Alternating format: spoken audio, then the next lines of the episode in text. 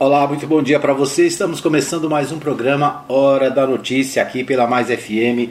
Você ligado em 87.9, você conectado na nossa página ufmmais.com.br. A nossa live também já está no ar pelos é, aplicativos da, do Facebook né, e também no nosso canal Web TV Mais no YouTube. Você tem também a opção de ouvir o nosso programa através do nosso podcast. O podcast da Mais FM fica disponível nos vários aplicativos de podcasts do Brasil e do mundo. Né? Em qualquer lugar do mundo você pode ouvir a qualquer hora o podcast. Basta digitar Rádio Mais FM no seu aplicativo de podcast. Né? Eu, por exemplo, utilizo o Spotify. Né? O Spotify é o meu preferido, mas existem outros né, que você também pode acessar e pode acompanhar a Mais FM em qualquer lugar do mundo. Por exemplo, eu tenho aqui o Breaker, tenho o Podcast também, né? São várias as maneiras de você ouvir o podcast da Mais FM, a Mais FM inovando mais uma vez, né? A Mais FM sai na frente mais uma vez, a emissora da cidade que tem a sua programação nos podcasts, né? Você pode ouvir em qualquer lugar do mundo. Muito bem, nós começamos o nosso programa destacando o Bola na Rede, né? O Bola na Rede desta manhã de terça-feira, hoje terça-feira, dia 3 de agosto, né? E a gente tem muita informação no Bola na Rede. Na verdade, o Bola na Rede é hoje, né, medalha na, na medalha na bolsa, medalha no bolso. É isso aí. Nós tivemos agora pela manhã, né, acabou agora mesmo, né, o nosso o jogo do Brasil e México, Brasil e México disputando vaga para a final da do futebol masculino. Deixa eu só achar aqui, deixa eu só atualizar aqui o meu site aqui, né, o meu aplicativo.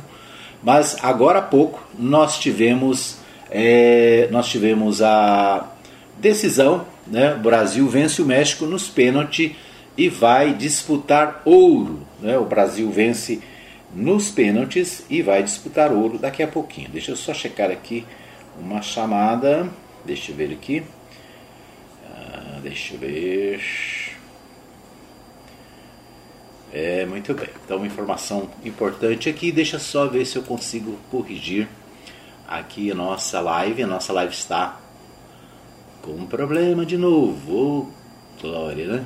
Ô, glória. Muito bem, então, deixa só testar aqui. Ok.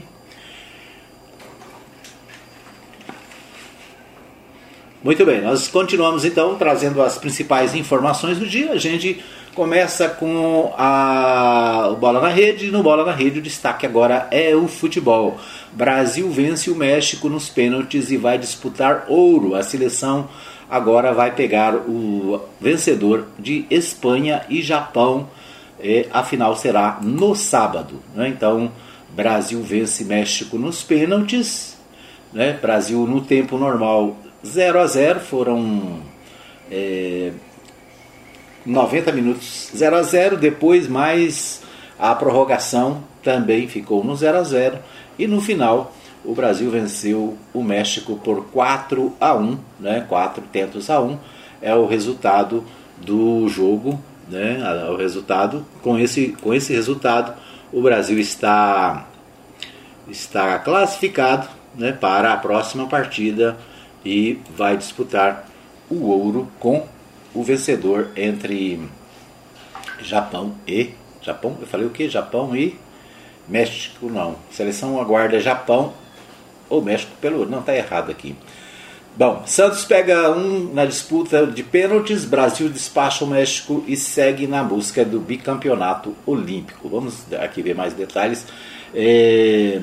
O Brasil tem Santos e vai para a final. O goleiro do Atlético defendeu a primeira cobrança na disputa de pênaltis e ajudou o Brasil a passar pelo México nas penalidades por 4 a 1. No tempo regulamentar e na prorrogação, o empate de poucas emoções por 0 a 0 em jogo de poucas chances, muitas faltas e 10 cartões amarelos. Nas penalidades máximas marcaram Daniel Alves, Martinelli, Bruno Guimarães, é, Reinier E os mexicanos, é, deixa eu ver o que mais aqui. Os mexicanos Eduardo Aguirre em, defe, em defesa de Santos e Vasquez trave desperdiçaram. Né? Rodrigues marcou. Então é isso, né? Japão ou Espanha. Né? Então Japão ou Espanha são os próximos. É, um dos dois é o próximo adversário. Né? O Brasil espera vencedor entre Japão e Espanha, que se enfrentam às 8 horas. Né? Então o jogo do, de Brasil, Brasil é, Japão e Espanha ainda hoje, daqui a pouquinho. E, né, portanto, o resultado desse jogo vai é, definir o adversário do Brasil para a disputa do ouro. Né? Trocando em miúdos, o Brasil com esse resultado já tem é, prata, né? prata garantida. Mas é claro, né? o Brasil vai atrás do ouro e é só esperar. Daqui a pouquinho, né? nós estamos fazendo o nosso programa ao vivo agora pela manhã, daqui a pouco a gente vai ter já, neste momento já a bola já está rolando e daqui a pouco a gente vai ter o adversário do Brasil para disputar ouro no, na, na, nas Olimpíadas. Bom, essa, essa noite foi né, noite para nós aqui no Brasil, dia lá no Japão. É, foram de muitas medalhas. Né? Martini Grael e Kaena Kuzi conquistaram medalha de ouro na vela. Brasileiras ficam em terceiro na última regata, ficaram ficam em terceiro na última regata e levam um bicampeonato olímpico na classe 49 ERFX. Elas fazem um ouro olímpico até parecer, fazer, parecer fácil, com uma largada excelente. Martine Grael e Kaina Kunze eh, administraram com tranquilidade a briga com as rivais e conquistaram nesta terça-feira na Bahia de Onoshima, a medalha de ouro é, de vela. Na última regata, elas ficaram em terceiro lugar, mas à frente das adversárias diretas pelo título, as holandesas Animiek é, Becking, Beckering e Annette Duets. As alemãs Tina Lutz e Susan Belk. É a 19 medalha da vela brasileira nas Olimpíadas. Então, né, vela também é, tem resultado né, para a, o Brasil com mais medalhas de ouro.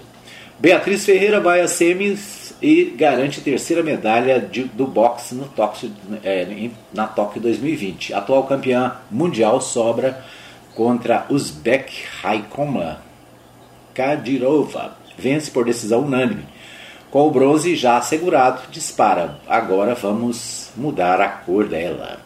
Então, né, também é, decisão aí. A Beatriz, nos últimos cinco anos, Beatriz Ferreira subiu no pódio em 29 das 30 competições que disputou. Não seria nas Olimpíadas de Tóquio 2020 que esta sequência incrível se encerraria. A peso leve, até 60 quilos, brasileira confirmou a medalha mais garantida do time da, na madrugada desta terça-feira ao derrotar né, a, a sua adversária por decisão unânime nas quartas de final do boxe olímpico. Não há disputa de terceiro lugar na modalidade, todos os seminalistas sobem ao pódio. Então, mais uma medalha, né, essa também no boxe feminino. É isso aí, muitas medalhas no dia de hoje, né, muitas é, informações importantes no nosso Bola na Rede para você. O destaque né, para o Brasil, que aguarda o adversário para disputar a medalha de ouro. Muito bem, nosso, nós vamos para a nossa pauta nacional. A pauta nacional de hoje nós temos retomada da CPI da Covid. A CPI da Covid retoma sessões nesta terça-feira e houve o reverendo que negociou vacinas em nome do governo. Hamilton Gomes é peça-chave para explicar o uso dos, de intermediários pelo ministro da Saúde. Em meio à escassez mundial, tratativas envolviam 400 milhões de doses da AstraZeneca. A comissão, então, após uma pausa de duas semanas em função do recesso parlamentar, a CPI da Covid-19 no Senado retoma os trabalhos nesta terça-feira com foco mantido nas investigações sobre as negociações de vacinas contra o coronavírus. Nesta manhã, os senadores vão ouvir o reverendo Hamilton Gomes de Paula, fundador de uma entidade privada é, chamada Secretaria Nacional de Assuntos Humanitários, a SENA. O reverendo é uma peça-chave para mostrar como o governo brasileiro negociou a aquisição de imunizantes por meio de intermediários. No caso de Abilton Gomes, ele negociava a venda de 400 milhões de doses da AstraZeneca. A oferta se dava em meio a uma escassez mundial de vacinas e, mesmo após a própria farmacêutica ter informado que a venda do imunizante se daria apenas por meio de contratos diretos, sem intermediários. A Sena é uma organização evangélica fundada em 1999 com sede em Águas Claras, no Distrito Federal, região próxima a Brasília, né? na verdade é Brasília, né? É capital federal ADF, é uma das cidades é, satélites de Brasília. Então, após a fundação, a entidade desenvolveu projetos de ação sociocultural no Distrito Federal e em cidades do entorno do Distrito Federal. Com esse histórico, de maneira ainda inexplicada, a Sena ganhou autonomia do governo para negociar a aquisição de vacinas. Né? Então, é, o, esse reverendo, né, esse cidadão, que estava negociando com o Ministério da Saúde 400 milhões de doses da AstraZeneca. Né? Teve acesso ao governo, foi recebido é, no Ministério da Saúde. O, a, a, CPI da Covid, né, que começa a trabalhar daqui a pouco, a partir das nove e meia da manhã de hoje, volta né, com esse primeiro depoimento. Quer saber quem de fato é o reverendo Hamilton Gomes de Paula, qual é o seu papel nessa história né, de vacinação que infelizmente né, é, é, nesse momento tão difícil algumas pessoas parecem querer se aproveitar né, e conseguir vantagens pessoais. Bom, o TSE pede ao Supremo Tribunal Federal que Bolsonaro seja investigado por disseminação de fake news contra as urnas. O tribunal também abriu inquérito administrativo interno. As duas decisões foram unânimes. Pedidos se baseiam em ataques de Bolsonaro sem provas sobre a segurança das urnas. Então, o Tribunal Superior Eleitoral aprovou nesta segunda-feira, por unanimidade, a abertura de um inquérito administrativo sobre ataques à legitimidade das eleições. O inquérito irá investigar crimes de corrupção, fraude, condutas veladas, propaganda extemporânea, abusos de poder político e econômico na realização desses ataques. O plenário do STF também aprovou, com votação unânime, um pedido ao Supremo Tribunal Federal para que o presidente Jair Bolsonaro seja investigado no inquérito que apura disseminação de fake news, né? falsas notícias, notícias inverídicas. O pedido de apuração é baseado nos constantes ataques sem provas feitos pelo presidente da República às urnas eletrônicas e ao sistema eleitoral do país. Bolsonaro passou os últimos dois anos e meio afirmando que houve fraude nas eleições de 2018. Nunca apresentou provas. Na semana passada, chegou a convocar a transmissão ao vivo para apresentar o que seriam supostas provas, mas na ocasião admitiu não ter provas e disseminou fake news. As medidas foram aprovadas na sessão que marcou a retomada dos trabalhos do Tribunal Superior Eleitoral após o recesso de julho. O presidente da corte, o ministro Luiz Roberto Barroso, afirmou que ameaçar a realização das eleições é uma conduta antidemocrática. Ao apresentar seu apoio à proposta de inquérito administrativo, o ministro Alexandre de Moraes ressaltou que com a democracia não se brinca, não se joga. Então, é, na prática, né, esse, essa abertura desse inquérito, dessa, desses processos, podem levar o presidente Jair Bolsonaro a se tornar inelegível. Né? É, as ações do TSE podem levar à inegibilidade do presidente Jair Bolsonaro se ele for, for responsabilizado criminalmente a partir de investigação no inquérito das fake news ou a partir do inquérito administrativo aberto na Corte Eleitoral. No primeiro caso, para que ocorra inelegibilidade, é preciso uma condenação judicial o que só acontece se houver um processo judicial a partir de uma acusação formal feita pelo Ministério Público e para que este processo possa tramitar, é precisa autorização de dois terços da Câmara. No segundo caso, o inquérito administrativo pode gerar multas na Justiça Eleitoral, além de servir como base para a contestação de um eventual registro de candidatura de Bolsonaro às a reeleição. Né? Então, o dia, a, o, o, agosto começou quente, né? O, os tribunais, o Tribunal Superior Eleitoral e o Superior, é, Supremo Tribunal Federal, né, tomando iniciativas contra as atitudes do presidente que todos os dias, né, nos últimos dois anos e meio, é, fala de que houve fraude nas eleições, de que a urna eletrônica não é confiável, que precisa ter voto impresso, se não tiver voto impresso não tem eleições, né? Tem sido as falas que geraram esta reação do Poder Judiciário brasileiro. O, ainda no portal G1, Fux afirma que independência entre poderes não significa impunidade para atos contra as instituições. O presidente do Supremo Tribunal Federal disse ainda que a população não aceita que crises sejam resolvidas com mecanismos que não estejam na Constituição. Ele discursou na abertura do semestre no STF. Né? Então, é, Nesse caso, né, o ministro Luiz Fux disse nesta segunda-feira que os poderes da República são harmônicos entre si, mas não podem ficar impunes quando atentam contra as instituições. Né? Ou seja, é também uma reação às ações, atitudes do presidente Jair Bolsonaro.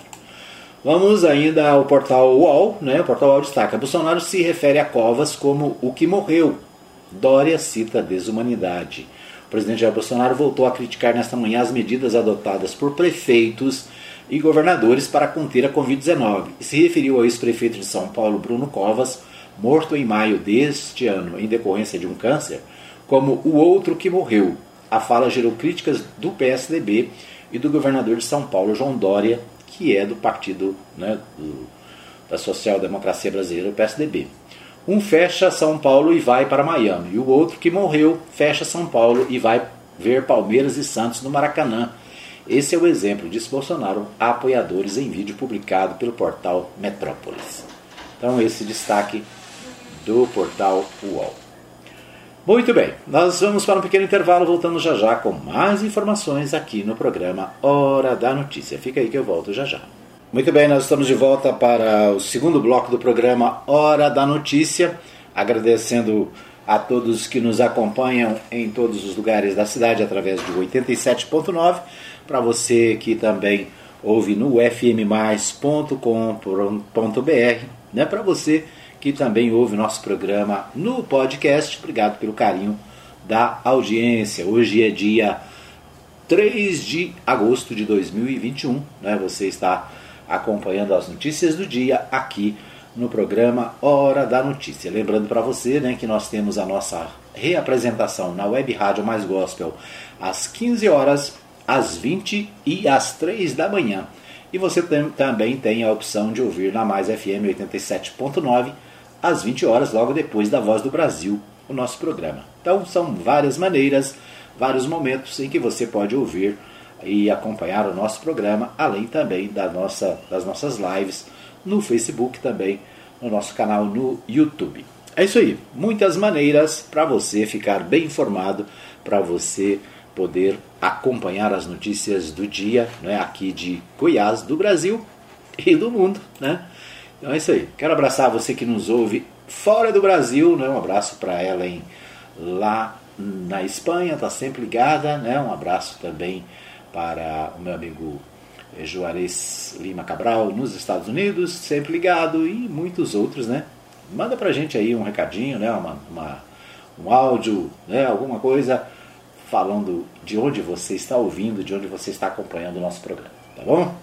É isso aí, nós vamos a Goiânia com meu amigo Libório Santos. O Libório Santos traz as principais informações direto da capital é, aqui para o nosso programa Hora da Notícia. Vamos a Goiânia com o Libório. Polícia Militar intensifica.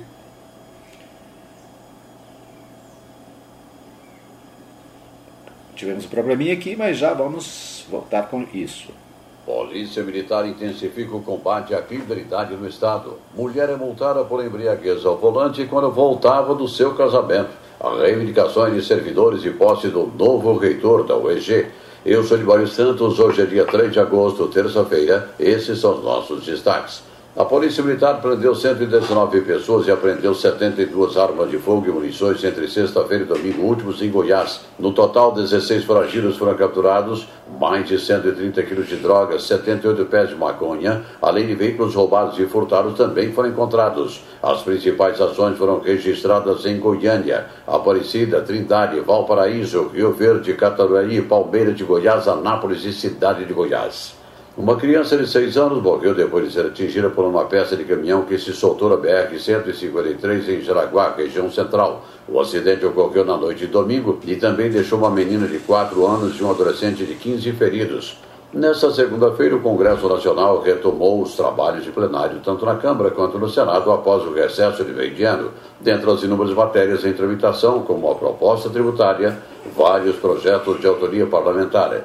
Um deles deve ser votado em breve, de autoria da deputada Flávia Moraes, e que garante recursos para investimentos em cursos profissionalizantes a pessoas desempregadas proposta importante no momento onde o desemprego chega a números eh, nunca vistos no nosso país, a gente sabe da dificuldade e principalmente dessa demanda de qualificação. É importante a oferta desse tipo de serviço para a população, principalmente aqueles que não têm condições, né? E sempre a gente tem colocado na Comissão de Trabalho esse tipo de meta, eh, de diretriz na LDO. Estamos também levando as políticas públicas de enfrentamento à violência contra a mulher, nós estamos também garantindo na Comissão da Mulher recursos na LDO, justamente para o fortalecimento do vínculo familiar e também o combate à violência doméstica. De acordo com os dados revelados pela Secretaria Estadual de Saúde, Goiás registrou 1.535 mortes neste mês de julho, 27% a menos do que foi registrado em junho.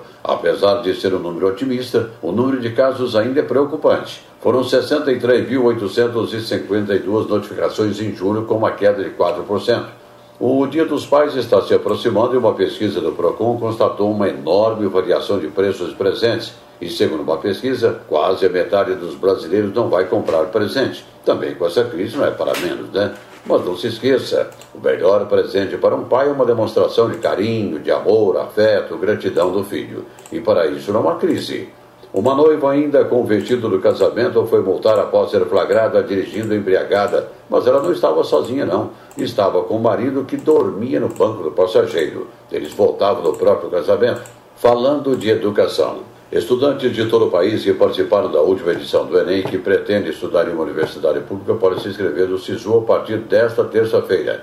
O prazo de inscrições para o segundo processo seletivo de 2021 se encerra na próxima sexta-feira. O retorno das aulas presenciais no dia de ontem na rede estadual foi marcado por um momento de alegria entre os alunos, já com saudade dos colegas, e também apreensão e preocupação quanto a uma possível contaminação, já que eles não foram imunizados. Em solenidade programada para as duas e meia da tarde na cidade de Anápolis, toma posse o novo reitor da UEG, professor Antônio Cruvinel Borges.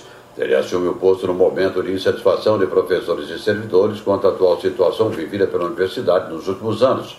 Para o próximo dia 18, inclusive, programaram uma manifestação com a paralisação de atividades durante um dia.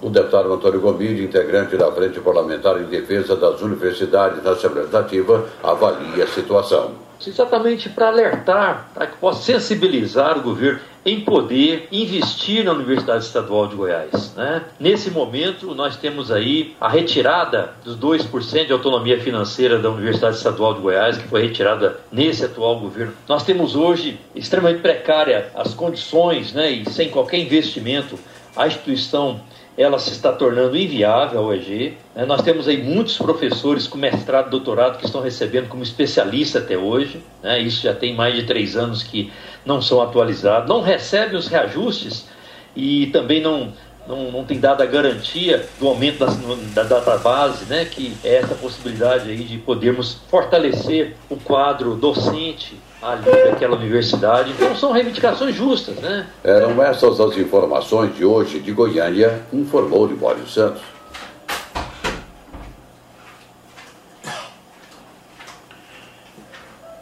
Muito bem, ouvimos aí a, as informações direto de Goiânia com o Libório Santos, né, trazendo os principais destaques do dia da capital goiana.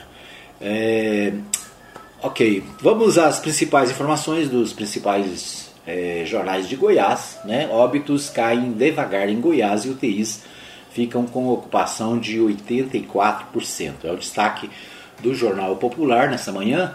Né? O recuo na média móvel de, mortes, móvel de mortes por Covid no estado é menor e a taxa de leitos com pacientes graves é a maior do Brasil. Né? Então, Goiás enfrenta ainda, né? não é só Goiás, mas o Brasil inteiro enfrenta dificuldades em relação a a Covid-19, né? a ocupação de UTIs está alta. Nós vimos essa semana passada que 10 hospitais eh, de referência de Goiás estavam com as praticamente 100% das UTIs lotadas. Né?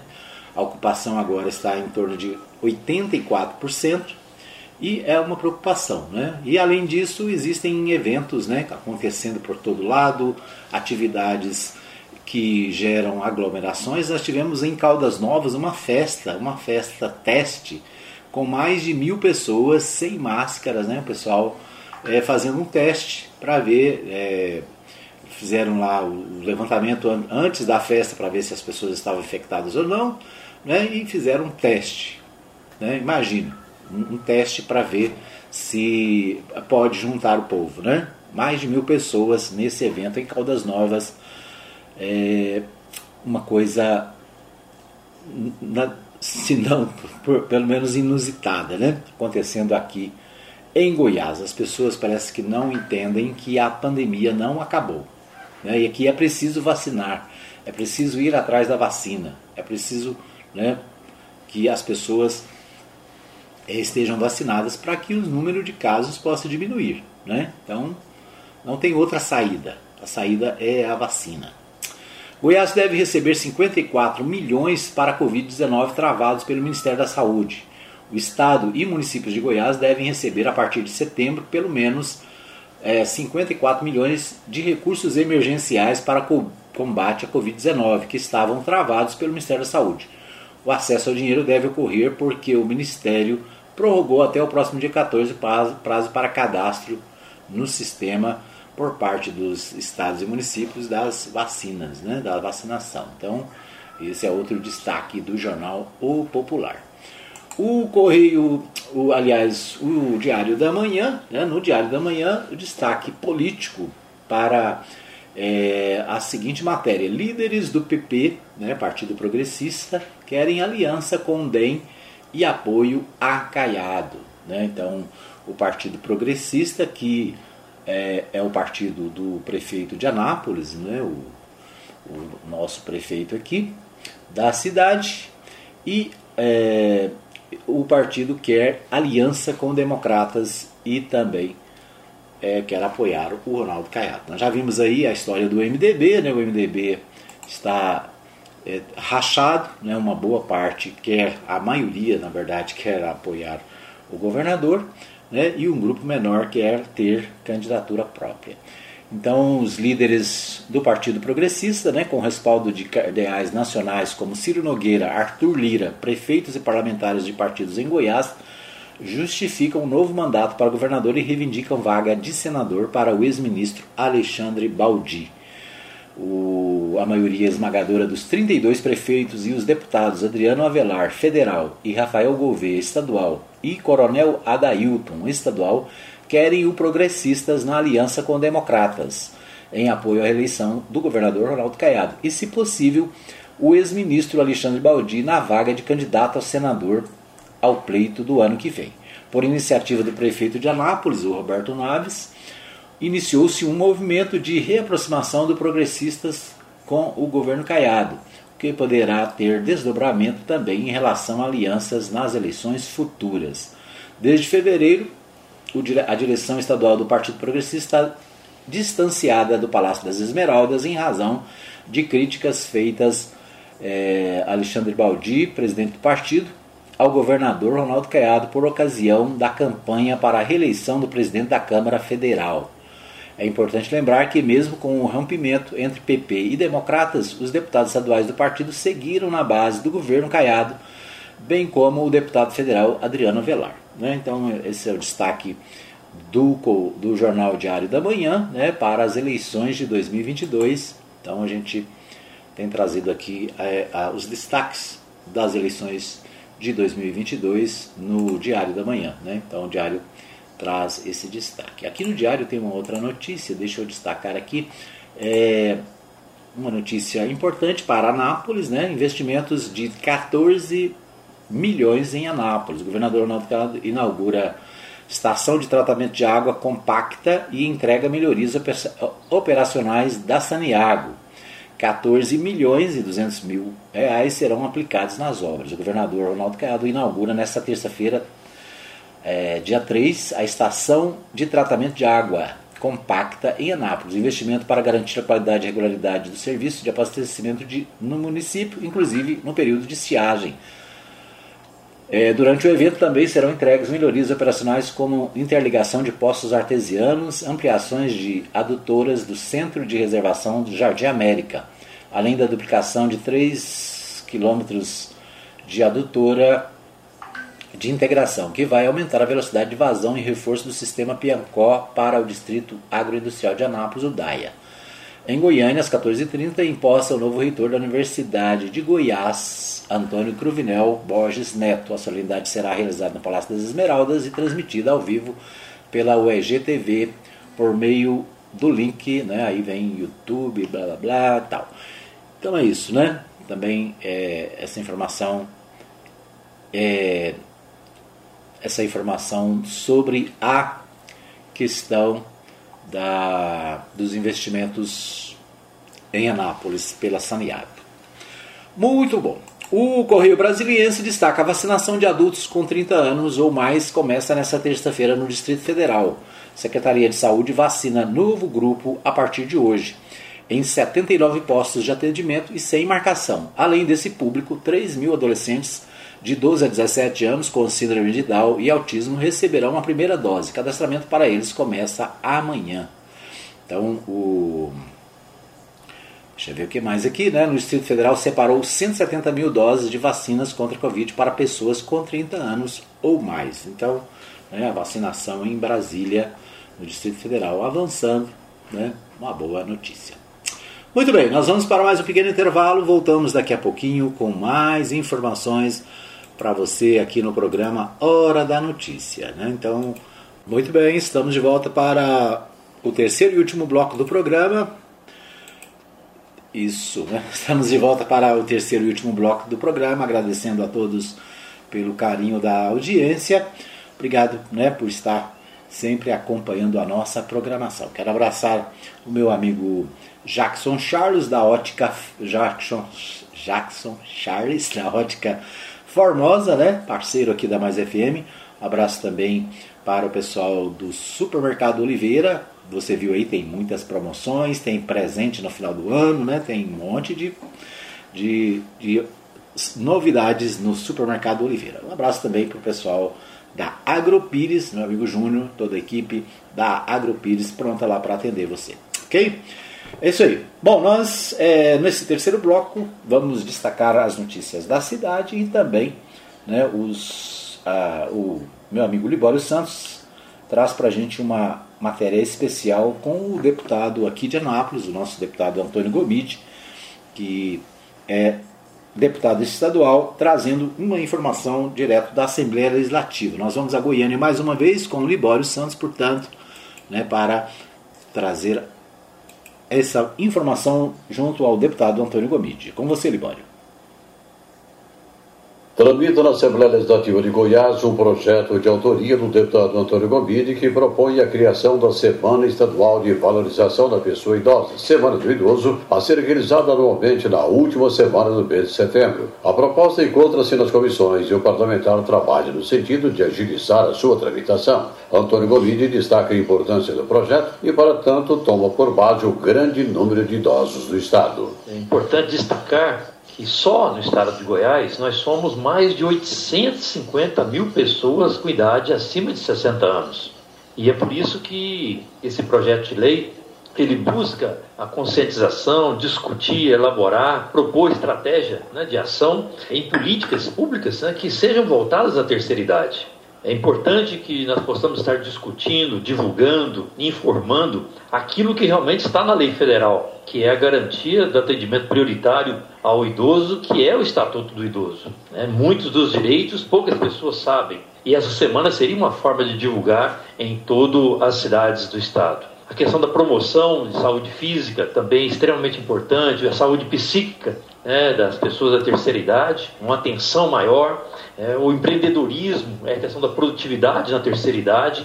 Então, tudo isso é, vem é, buscar nesse projeto fazer com que a gente possa, através dessa semana, fazer um debate. Né? E o Estado, obviamente, ele se torna responsável por determinar um grupo de trabalho com a finalidade de planejar e executar essa semana estadual. Por isso, esse projeto está em tramitação nessa casa e temos feito todo o empenho para que ele seja votado o mais rápido possível. Antônio Gomide, deputado estadual pelo PTE.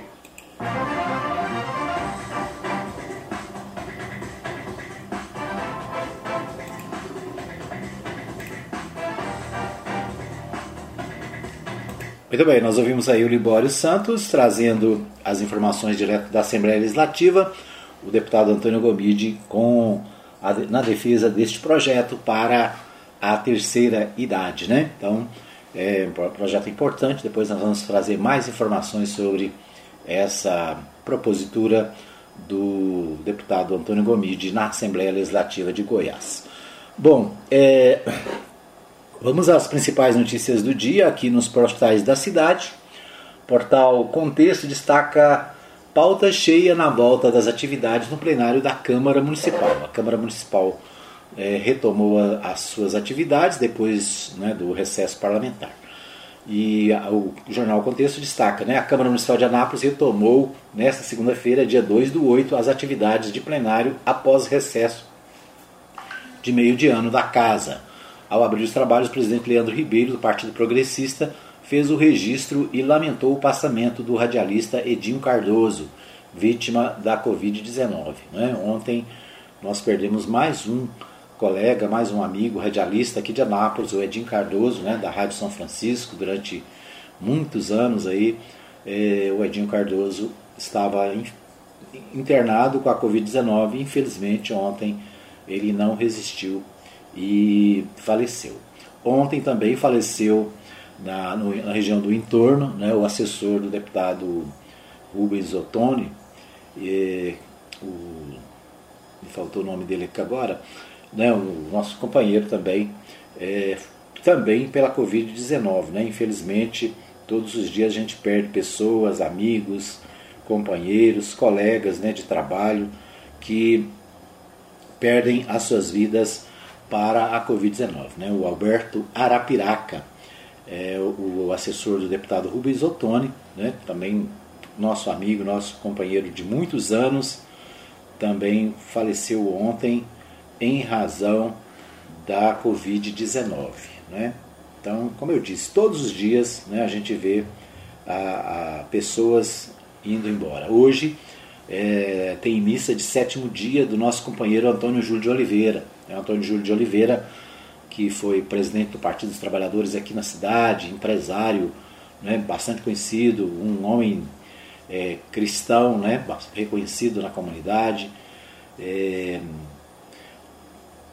a, atuava na assistência social, né, com a, a clínica de recuperação Jesus Cura e várias atividades em defesa da, da população. Né, o Antônio Júlio também faleceu semana passada, também vítima da Covid-19. Né? Então a gente vê aí todos os dias pessoas, amigas, conhecidos, passando pela doença, outros, é, graças a Deus, vencendo a enfermidade, né? mas muitos, infelizmente, estão partindo antes da hora. Né? Antes da hora, por quê? Porque se tivesse vacina no tempo certo, né? se tivesse é, a, o apoio daqueles que precisam fazer a, a, o seu trabalho, né, talvez pudessem estar conosco por mais tempo. Né? Então, lamentavelmente, o, a Câmara Municipal ontem lamentou a, a, a morte né, do radialista, nosso amigo Edinho Cardoso, da Rádio São Francisco, aqui de Anápolis. Bom, a pauta da sessão, devido ao recesso, ficou cheia, com um total de 25 proposituras com ritmo de encaminhamento às comissões para a discussão e votação na primeira e segunda votação. É, do total de proposituras foram encaminhadas às comissões 11 vetos do Executivo a projetos de leis de autoria de vereadores e 14, 14 projetos de lei ordinária, né? projetos de lei ordinária que foram encaminhados também. 14 projetos e 11 vetos. É, além disso, foram pautados na ordem do dia dois PLOs em segundo turno e a votação também é, de dois projetos de leis ordinárias né, em primeiro turno de votação. O presidente Leandro Ribeiro usou a tribuna na reabertura dos trabalhos e fez um balanço dos trabalhos do Legislativo e também sobre as obras e serviços que foram entregues à população durante o mês de julho, nas comemorações dos 114 anos de emancipação do município. Leandro Ribeiro enalteceu a gestão do prefeito Roberto Naves e do ex-deputado federal Alexandre Baldi, ambos também do progressista, pela atuação no atendimento às demandas da população napolina. Ainda destacou as ações do governo do estado dos deputados Hamilton Filho, Coronel Adailton, do Partido Progressista, e Antônio Gomide, do Partido dos Trabalhadores, por terem votado favoravelmente, favoravelmente ao projeto que destinou a área de 1 milhão de metros quadrados para a expansão do distrito agroindustrial de Anápolis. Né? Então, o presidente da Câmara destacando né, aí a, a atuação dos deputados estaduais da cidade que votaram a favor da liberação dessa área para o DAIA. Bom, então vários projetos encaminhados às comissões, né? depois nós vamos acompanhar aí os projetos, os novos projetos que estão na pauta da Câmara. Recusa de vacina levará para o fim da fila em Anápolis. É outra matéria do, do jornal Contexto. Exemplo do que já ocorre em outras cidades.